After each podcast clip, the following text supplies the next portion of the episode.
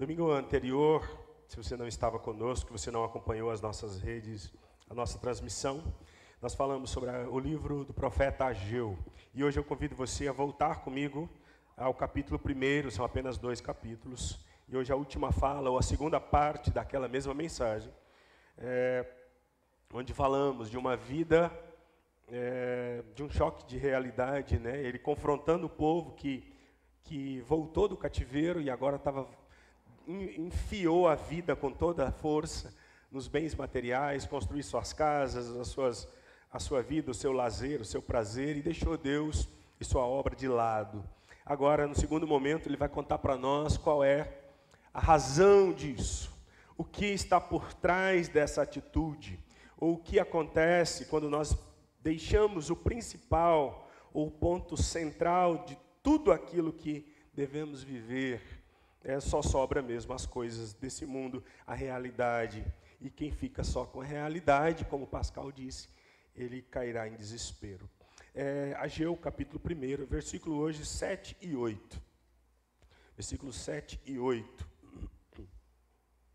É, eu pedi que os irmãos é, lessem o livro né, e procurassem pontuar aí qual era o, o ponto central desse livro e mais de toda a Bíblia está aí no texto que nós vamos ler. Ageu 1, 7 e 8. Ageu está bem próximo ao Novo Testamento, um pouquinho antes. É o terceiro é, de trás para frente, né? A palavra do Senhor diz: Assim diz o Senhor dos exércitos: considerem o que tem acontecido com vocês. Vão até o Senhor, seu Deus, é, vão até o monte, tragam madeira e reconstruam o templo. Dele me agradarei e serei glorificado, diz o Senhor. Até aqui. Vão até o monte, tragam madeira, reconstruam o templo, porque dele eu me agradarei e serei glorificado, diz o Senhor.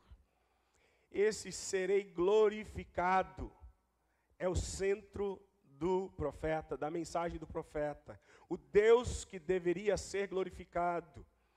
E o Deus que até aqui não estava sendo glorificado, porque as pessoas estavam glorificando a si mesmas, buscando prazer e conquistas materiais, deixando a glória de Deus de lado, deixando Deus para trás. Porque eu estou comandando, conduzindo a minha vida, Deus vai no banco de trás e está tudo certo. Eu sei o que é melhor para mim, eu acredito que com todas as conquistas desse mundo, eu vou conseguir sim construir uma vida próspera, uma vida legal, uma vida sonhada, uma vida feliz. E aí eu quero que você ouça uma afirmação de C.S. Lewis, autor de Crônicas de Nárnia, num dos seus livros, ele diz uma verdade que não nos deixa dormir. Quando ele diz: Deus não nos criou para a felicidade. Como assim? Deus não nos criou para a felicidade, mas Deus nos criou para amar a Deus e sermos amados por Deus, porque a felicidade, num fim nela mesma, é, ela pode parecer que ela sempre vai ser encontrada numa próxima curva, num horizonte distante, num próximo produto a ser adquirido, num prazer, no prazer a ser encontrado, num objeto conquistado.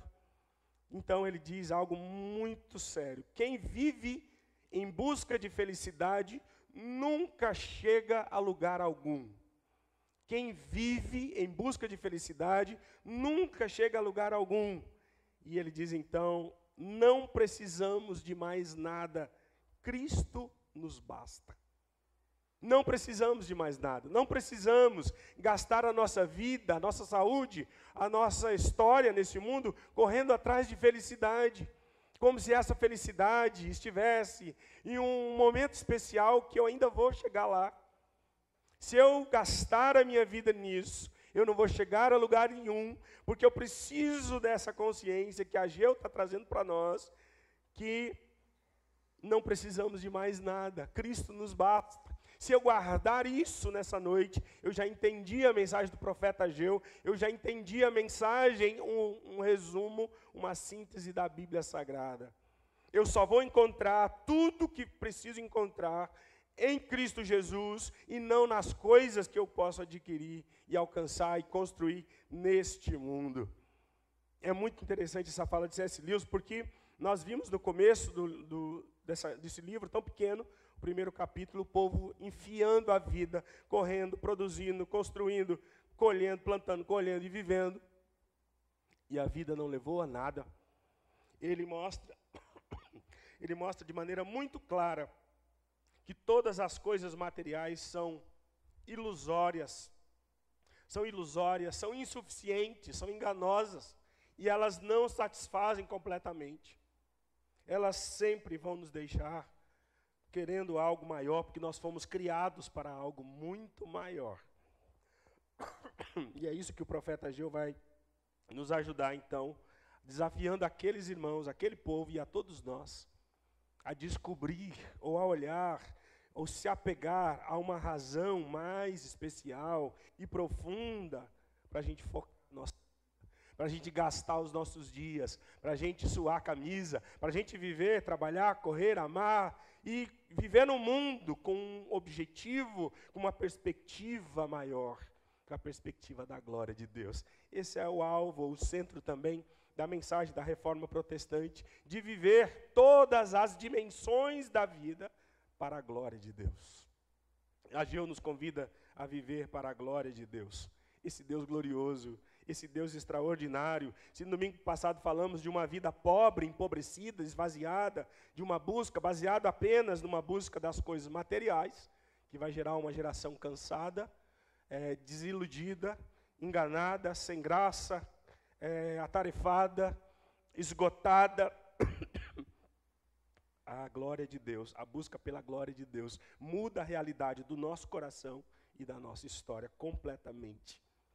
Então, Ageu nos convida a pensar num segundo momento, então, agora, sobre uma vida com sentido.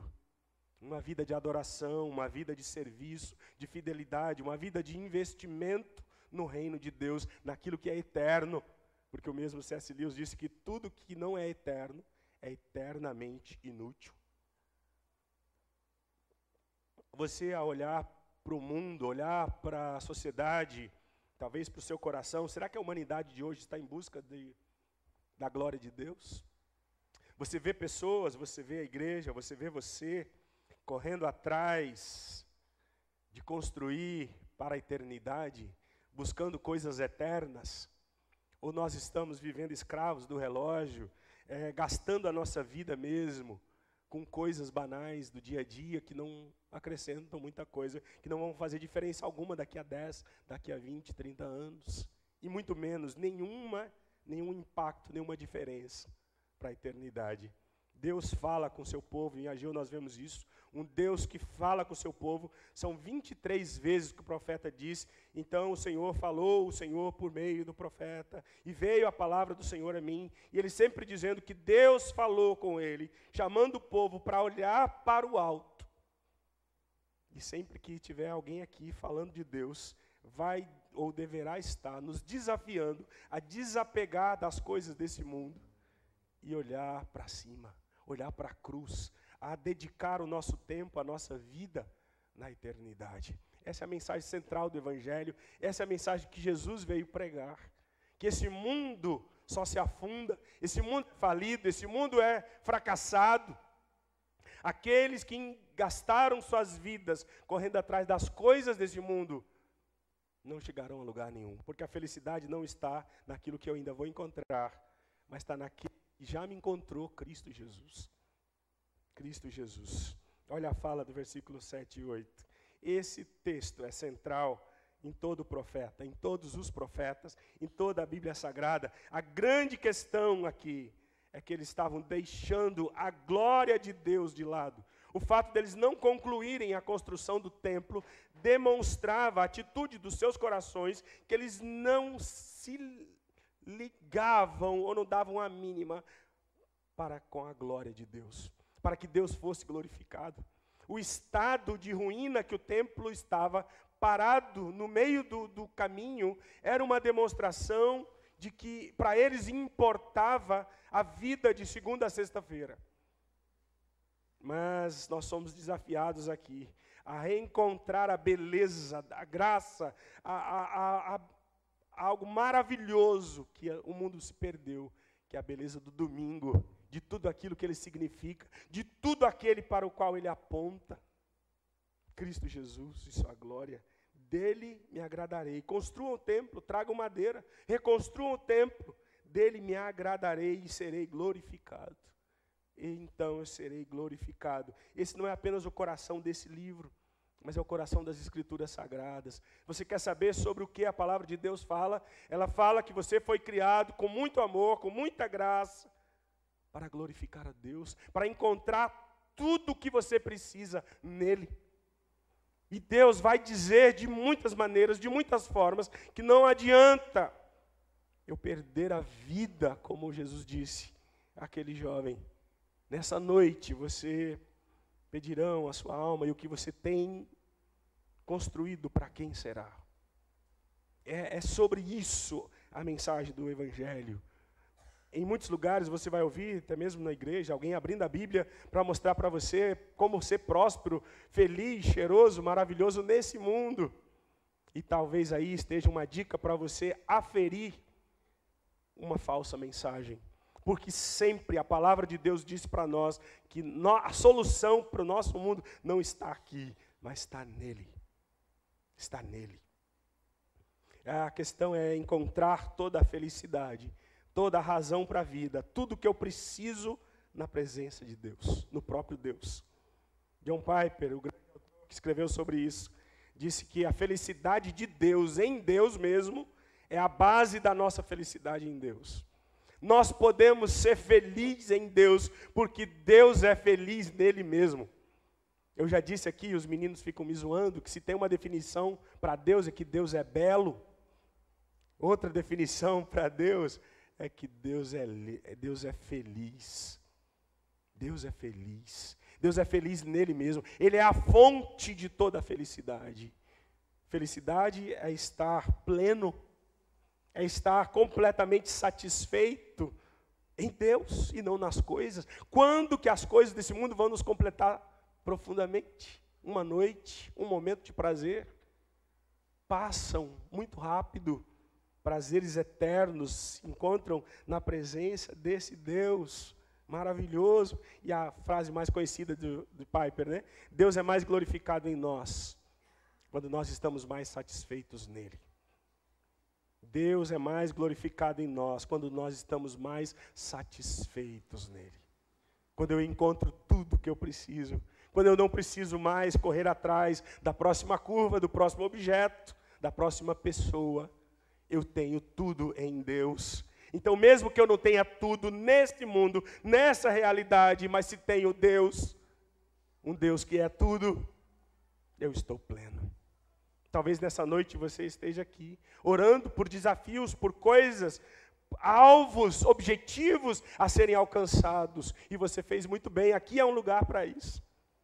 Mas saiba que tudo terá um sabor diferente se eu chegar lá na presença de Deus. Se eu encontrar o que preciso nesse mundo diante da face de Deus. Deus é, Pai diz, inala, inabalavelmente feliz. Sua felicidade é o prazer que ele tem em si mesmo, desde antes da criação. Ele se regozijava na imagem da sua glória, na pessoa do seu filho.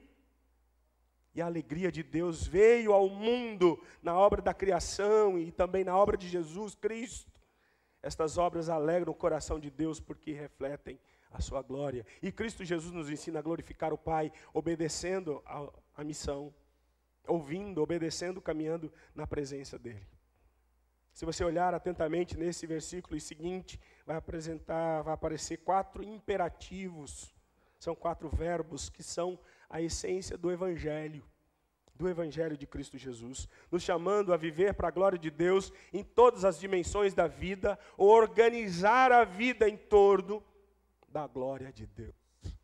Viver para Ele, o, o nosso respirar, o nosso viver em todas as áreas da vida, em todos os momentos da vida.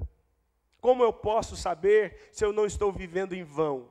Como eu posso é, checar se a minha vida não está sendo esvaziada, se eu não estou gastando os meus dias sem nenhum propósito. Qual é, o, qual é a forma com que você, ao chegar à noite em casa, depois de um dia de trabalho, ou você que trabalha em casa e trabalha pra caramba, como você sabe que o seu dia foi proveitoso? Chequei, o checklist está tudo ok, consegui fazer tudo. Martinho Lutero nos ajuda a olhar para o nosso dia, todos os dias, e ver se de fato valeu a pena. Ele disse: o dia que eu consigo acordar pela manhã, ir para o meu trabalho, fazer o que eu preciso fazer, atender pessoas, ajudar pessoas, socorrer pessoas, atender, ensinar, estudar a palavra de Deus, aprender um pouco mais, porque essa é a lida dele diária.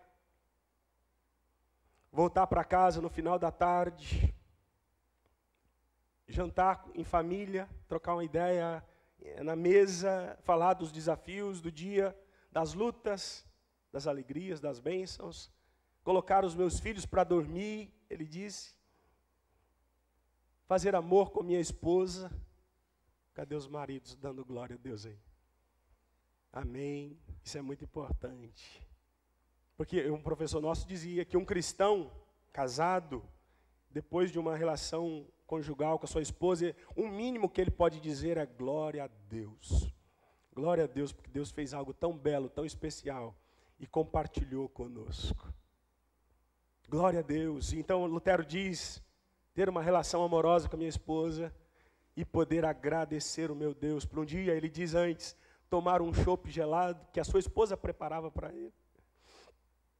É, e dizer obrigado, Senhor, glória a Deus por mais um dia, porque eu consegui fazer tudo o que eu tinha para fazer. Eu não vou conseguir resolver os problemas do mundo, o mundo vai continuar quebrado, eu vou fechar os olhos para dormir, eu vou acordar pela manhã, o mundo vai continuar doendo, pessoas que conheço, que amo, pessoas que, que eu, eu, eu conheço estão sofrendo, eu não vou resolver os problemas do mundo, mas se eu conseguir fazer o básico, trabalhar, estudar, amar minha esposa, dar atenção aos meus filhos, se alimentar bem, poder dormir, eu já posso glorificar a Deus. O meu dia foi glorioso para Deus, meu dia agradou a Deus de alguma forma. Essa é a essência da mensagem da reforma protestante, porque no pensamento católico romano, se alguém perguntasse como uma pessoa pode glorificar a Deus na sua vida, eles iam dizer: você vende suas propriedades, dá tudo para a igreja e vai para um convento, ser feliz, você e Deus. Olha a diferença. Martinho Lutero diz: não, quando eu vou para o trabalho, eu glorifico a Deus. Quando eu amo minha esposa, eu glorifico a Deus. Quando eu faço os, os, as dinâmicas simples da vida, eu glorifico a Deus com o meu trabalho. É maravilhoso. É maravilhoso quando nós somos chamados para algo tão elevado e nós conseguimos cumprir ou viver o extraordinário de Deus de modo muito ordinário, simples e diária na presença de Deus. Os verbos estão aí. Observe, veja, pense, reflita nos versículos 7 e 8. Pense com franqueza, olhe para você, seja honesto com a sua realidade. O profeta está confrontando o povo daquela época. Olhe para a vida que vocês estão construindo, será que vale a pena? Será que vale a pena continuar ou insistir nessa vida que vai levar a nada? Olhem para vocês, observe, pensem, reflitam com sinceridade. Deus nos fez para muito mais. Deus nos fez para muito mais. E a mensagem das Escrituras é essa: nos levar a buscar mais. Uma vida frutífera, proveitosa, abençoadora, por mais simples que seja o meu dia. Até mesmo monótono, até mesmo uma rotina, até mesmo levantar, cuidar da casa todos os dias, a mesma coisa e não ver nada extraordinário acontecendo. Atender pessoas, atender clientes. Você vê pessoas fazendo isso. Você vê em repartições públicas e privadas, pessoas que estão ali apenas cumprindo mais um dia, sem nenhuma compreensão que o trabalho que fazem glorifica a Deus. Ou estão ali apenas pelo pagamento, ou apenas esperando a sexta-feira chegar. O cristão é aquele que deve trabalhar. E alguém já disse que o cristão é aquele que deve ir para o seu trabalho na segunda-feira, na mesma alegria que ele vem para a casa de Deus no domingo à noite, que nós encontramos Deus no trabalho, nós encontramos Deus nos problemas, nos desafios, em tudo o que fazemos. Observe se sua vida não está sendo passando, apenas passando. Porque Deus nos fez para algo muito maior, e Ele diz para o povo: subam, subam, vamos construir a casa de Deus, subam a Jerusalém.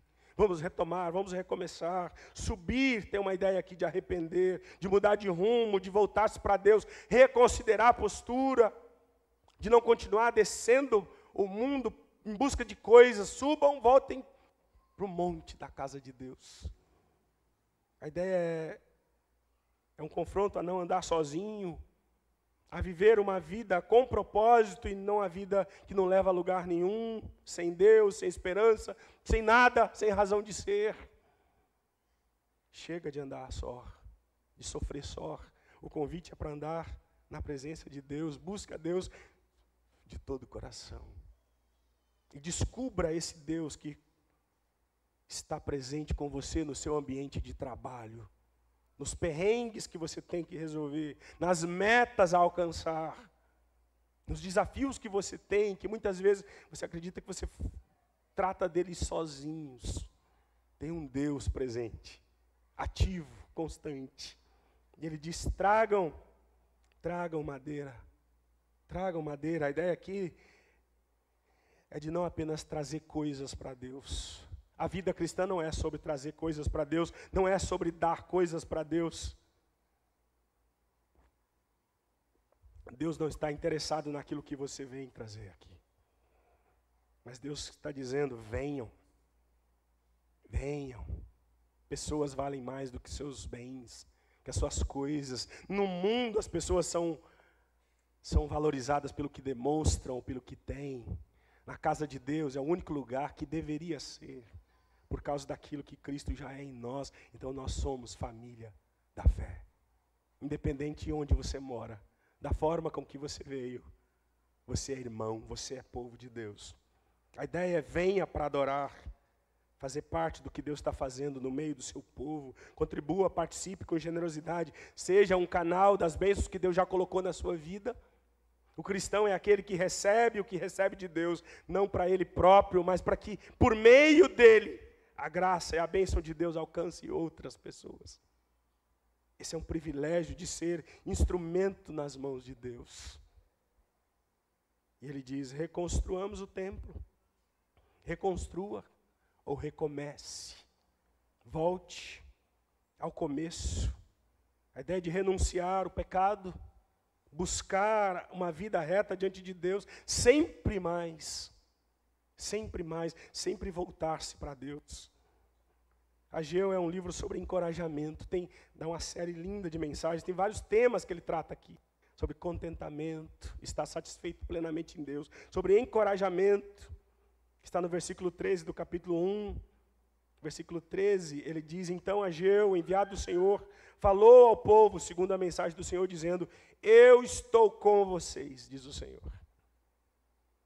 Deus chama um povo para trabalhar, para servir, para fazer a obra dele avançar, e ele diz: Eu estou com vocês. Essa é a mensagem que Jesus veio dizer, e que veio dizer: Eu estou com vocês. Eu estou aqui com vocês. Não há medo, não há temor, não há solidão na vida do cristão. Não há, não há, não há uma caminhada em vão, não há uma tarefa em vão, não há nada em vão, não há nada inútil se Deus está conosco se Deus é tudo em todos, se Deus está conosco, a nossa vida tem que ser diferente. As coisas mais simples do dia, ou as coisas mais desafiadoras da semana, precisam ser feitas na presença de um Deus que diz: Eu estou com vocês. Eu estou com vocês. Às vezes nós desenvolvemos um pensamento católico romano, bem antes da reforma, de que no domingo a gente vai encontrar Deus. E se você não encontrou esse Deus lá na sua segunda, na sua terça, quarta quinta, dificilmente você vai encontrá-lo por aqui. Porque esse Deus está presente em você, onde você estiver, às vezes tão longe daqui. Deus não está neste lugar, Ele está em nós. E essa verdade, ela é poderosa, ela é transformadora. Isso é profunda. É, o profeta também fala sobre a provisão de Deus, a suficiência de Deus. No capítulo 2, versículos 8 e 9. Uma fala linda do profeta sobre o chamado para servir na presença de Deus, mediante a ação do próprio Deus. Ageu 2, 8 e 9. Minha é a prata, meu é o ouro, diz o Senhor dos exércitos. A glória deste novo templo será maior do que o primeiro, diz o Senhor dos exércitos, e neste lugar darei a paz, diz o Senhor. De quem é a prata, de quem é o ouro, de quem é os tesouros do mundo, é do Senhor. E Ele compartilha conosco de maneira tão generosa, de maneira tão abundante. O Senhor compartilha as riquezas que são uma extensão daquilo que Ele é. A preciosidade dos valores só são especiais na presença de um Deus que comunica a sua bondade, a sua graça, a sua beleza, sua honra, a sua glória nas bênçãos que Ele nos dá. É tão pouco, é tão pobre quando nós recebemos das mãos de Deus tão generosamente tantas bênçãos e dizemos: Valeu, obrigado, eu estou indo nessa. Quando nós não nos deleitamos nele. Alguém falou uma frase essa semana de um teólogo dizendo que se eu gastasse a minha vida inteira em oração a Deus e Ele não me respondesse, não me desse nada que eu pedisse, já valeu a vida na presença de Deus. Se eu pedisse, pedisse, pedisse, pedisse pela vida inteira e não recebesse nada de Deus, o que é impossível, seria, teria valido a pena por estar na presença de Deus, falando com Deus, buscando a face de Deus. Mas você sabe, como cristão, que não é essa a realidade. Porque quando nós oramos, muitas vezes nós oramos porque nós já recebemos. Muitas vezes nós somos levados a orar por aquilo que Deus quer nos abençoar, e muitas vezes nós oramos agradecendo de coisas que nós nem pedimos, porque Ele é maravilhoso, porque Ele é maravilhoso. Minha é a prata e o ouro, e vocês estão correndo atrás de coisas desse mundo. Não é isso que vocês estão buscando nas coisas desse mundo? O Senhor diz: é minha, tudo é meu, está na minha mão. Olhem para mim, vem comigo. Os antigos, aqui que conheceram o glorioso templo de Salomão, quando viram esse templo ser construído, eles choravam, está escrito lá em Esdras. Eles choravam. Falando, nossa, o outro templo era tão majestoso. E agora nós estamos construindo um templo pequeno, sem nada de extraordinário. Mas o profeta Ageu está dizendo para eles que esse templo seria mais, ou a glória desse templo seria maior do que o primeiro. Por que será? Porque esse templo, a glória dele, não estava nas coisas sagradas, gloriosas, os tesouros ali, mas estava no Filho de Deus que viria entrar reinar, habitar neste lugar. A casa de Deus teria um novo significado, porque a glória de Deus, que antes vinha como uma fumaça que o povo via, agora é o Filho de Deus que pisa no mundo e ele redefine o que se pode pensar sobre glória. Mas é interessante, porque esse templo novo, é o templo de Herodes, ele vai ser destruído no ano 70. Novamente esse templo vai ser colocado ao chão. Jesus disse isso. E hoje, queridos, o templo de Deus é quem? Não é ninguém menos, ninguém mais do que eu e você. Onde Deus habita hoje? Se não tem um lugar sagrado, esse lugar comporta a glória de Deus? Não, não, de modo nenhum. Deus não tem uma cidade sagrada, um templo sagrado, pessoas sagradas. Deus tem pessoas das quais ele habita em seus corações. Deus mora em nós. Essa mensagem do profeta Geu é maravilhosa. Construa o templo para que a glória de Deus brilhe, abunde esse lugar. Mas o cristão do Novo Testamento é chamado, sim, a cuidar da casa de Deus, por causa da glória de Deus que já habita o nosso coração. O Espírito Santo de Deus se move, caminha, habita, mora no seu coração. Jesus Cristo é o Senhor da sua vida de verdade, então você não está só. Então você pode desfrutar da presença de Deus, do fim principal, o propósito maior da vida humana. Glorificar a Deus e gozá-lo, ou desfrutar dele para sempre desse Deus que não é um conceito, esse Deus que não está longe, mas esse Deus que está dentro de nós. Lembre disso nessa semana. Quando parecer longe o outro domingo, quando tiver problemas, quando tiver desafios, lembre-se, Jesus Cristo está presente. O Espírito Santo de Deus mora na vida do seu povo, ele habita em nós. Nós fomos chamados para glorificar a Deus para servi-lo com toda a nossa vida, com o nosso tempo, com tudo, tudo, tudo, tudo, tudo.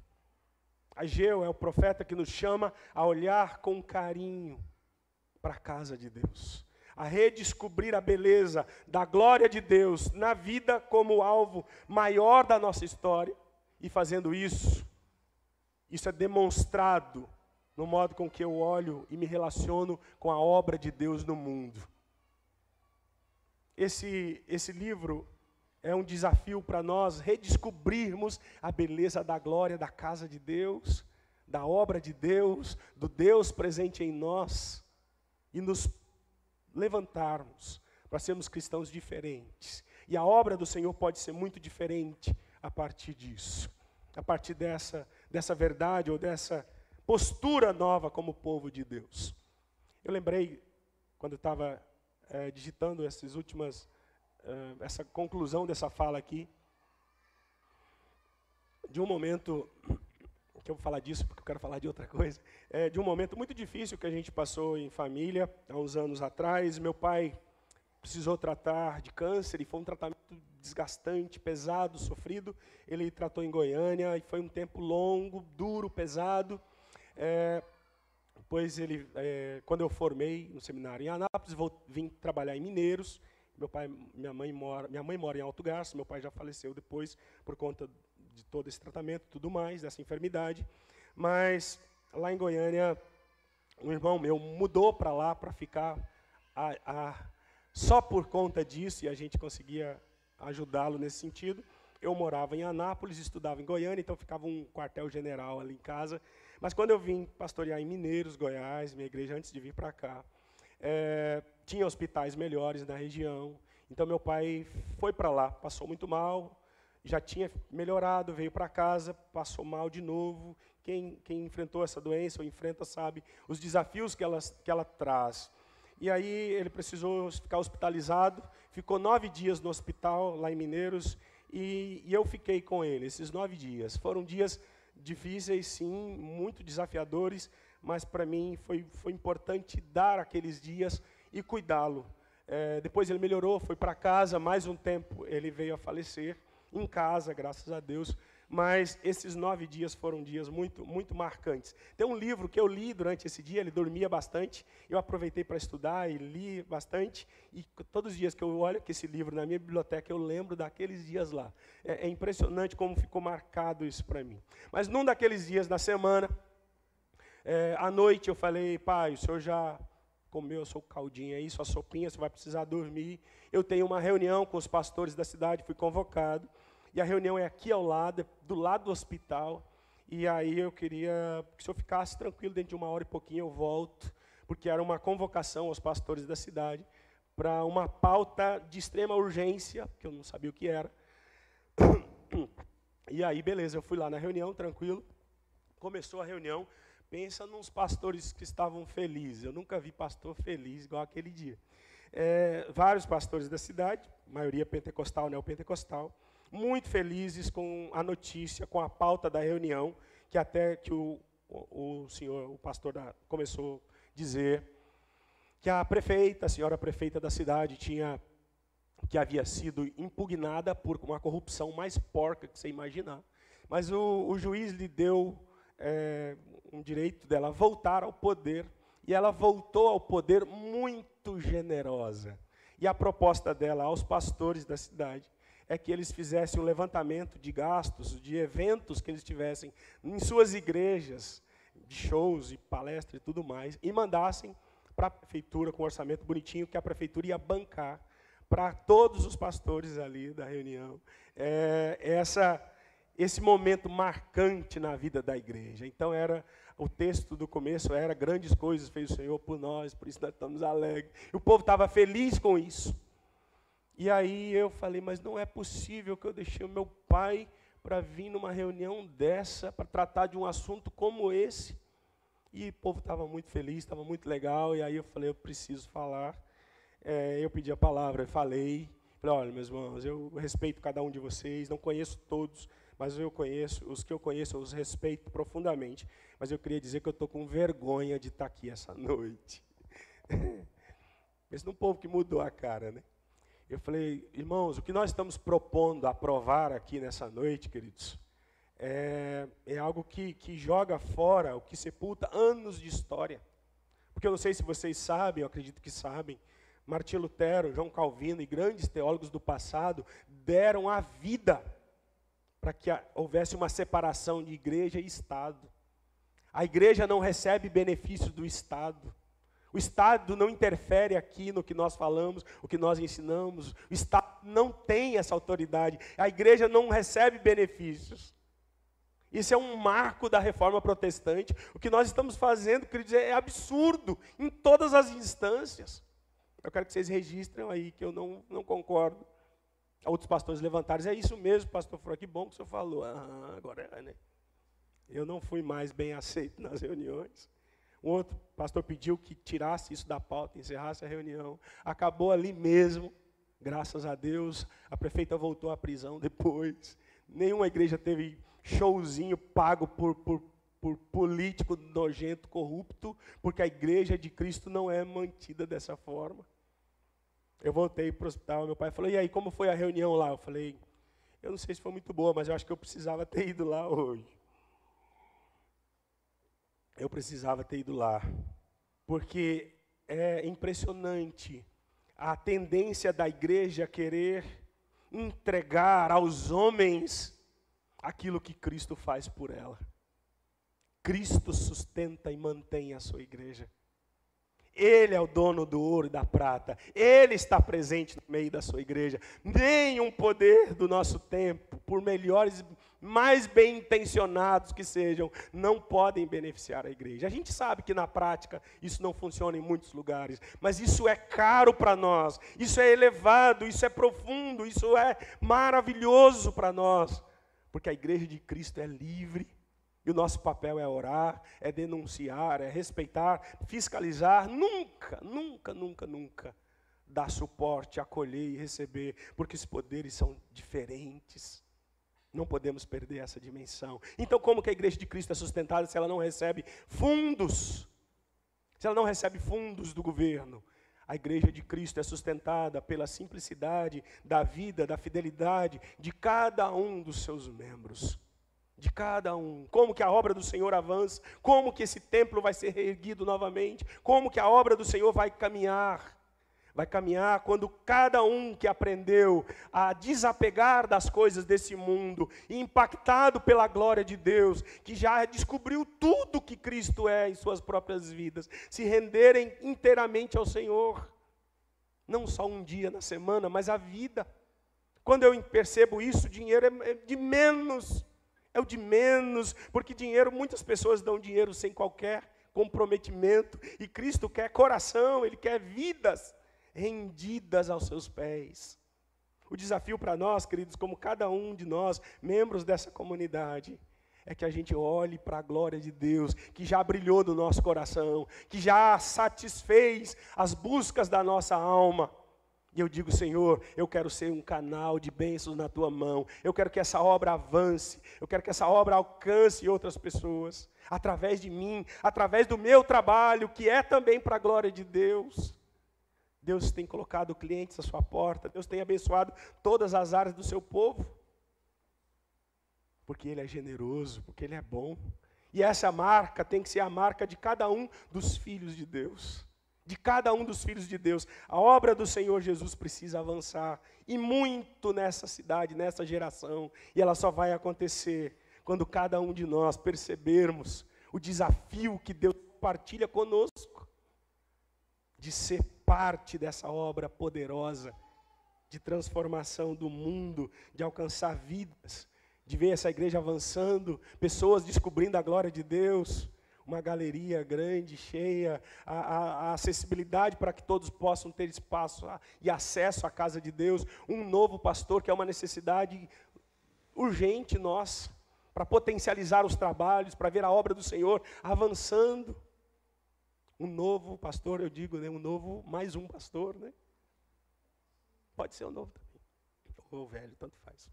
É, só não seja novo com cabeça de velho, né?